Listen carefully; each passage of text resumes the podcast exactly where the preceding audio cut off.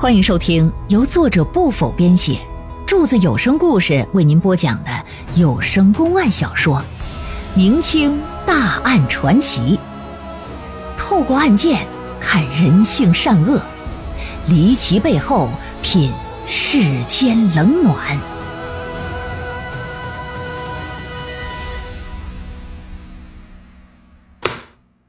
于大人带着人呢，把棺材从地里刨出来，撬开棺材盖儿，把那杨氏的嘴巴给掰开。果不其然，但见在死者的口中有一物件，拿出来仔细一瞧，是一块人的舌头尖儿。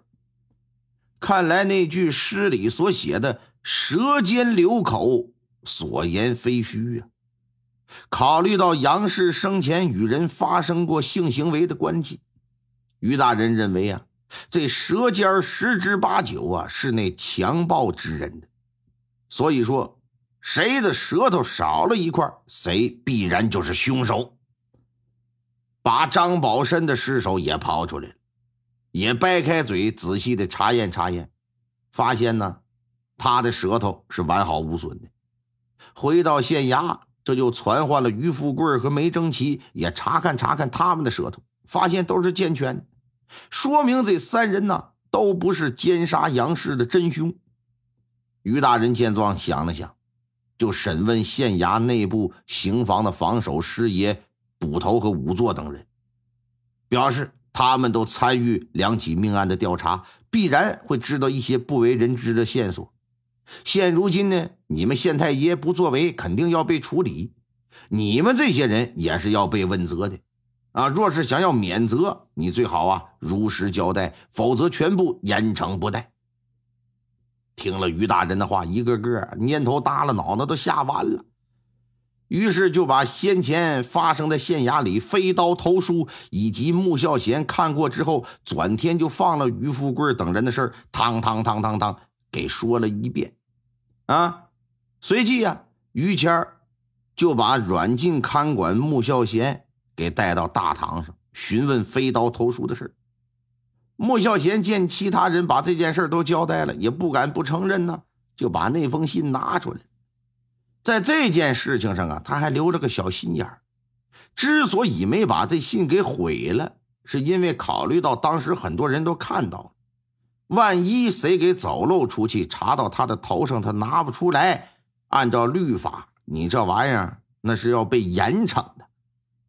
于谦儿看过纸上的内容，发现四句诗的笔迹如同一辙，说明啊，两封信是出自一个人的手。另外，看文中提到“死有”二字，可见写信之人不会是梅正奇啊。但应该是梅林的生前好友。想到这里，就把梅征奇呀再次传上堂来，上来就问他，说：“梅林生前是否有关系非常要好的朋友啊？”梅正奇低着头不言语。再问其他的，一问三不知。这种情况之下，一看也问不出个所以然呢，还是把于富贵叫上来吧。同样问题再问他，于富贵说出一个人的名字来。梅家在过去啊，在这县城里咋说也算大户人家，虽然没有千顷良田、万贯家财吧，但是由于家里经营着两处买卖，日子过得也是非常好，可以说是吃喝不愁、衣食无忧啊。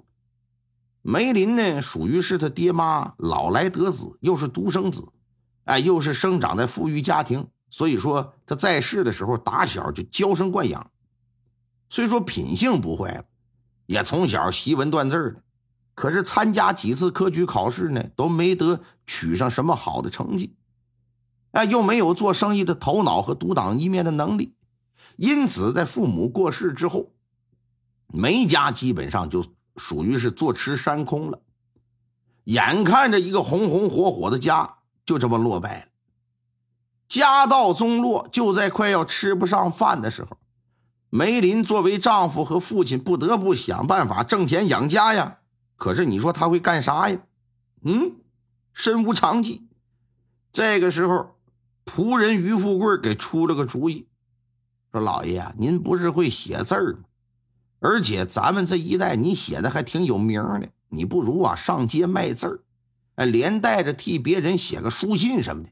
我呢再找点零活干干。咱们两个大男的怎么还不能养家糊口啊？从这一点来讲啊，于富贵不是一个忘恩负义的人，真可以说算是一个忠仆。梅林也觉得，嗯，你的建议不错。搬着桌子，拿把椅子，带上笔墨砚台，在县城最繁华的地段开始摆摊卖字儿。繁华地段干什么的都有，经商的、算卦的，啊，也有像梅林这样卖字儿，也有是走江湖打把式卖艺的。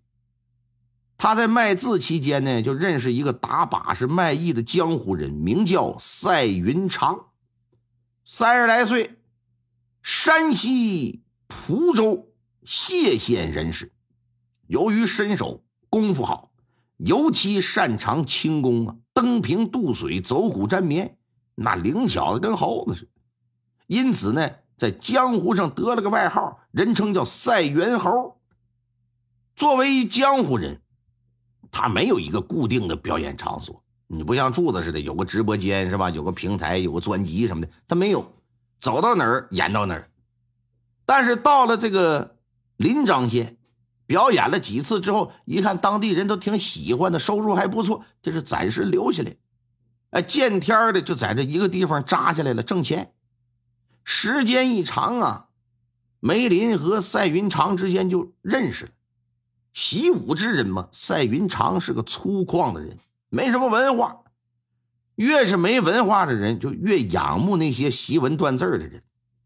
梅林呢，刚好相反，打小身子骨弱，体弱多病，对于这些会功夫、身子板硬的人，也是非常的仰慕。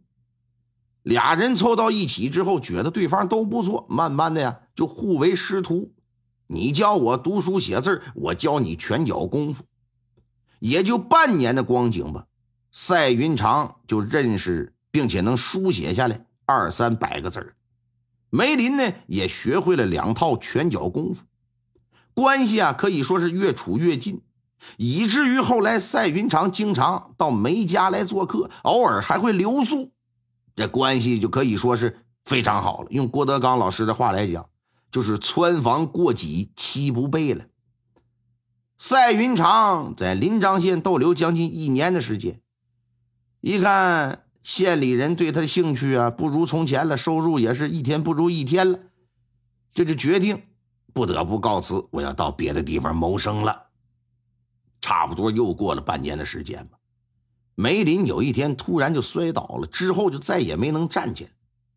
为了给他治病，不光啊，他先前卖字挣的钱全都花没了，就连家里住的房子都卖了，最终也还是没能挽回他的一条性命。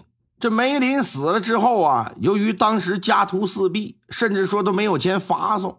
也没有任何人愿意伸出援助之手之时，恰好赛云长又回来了。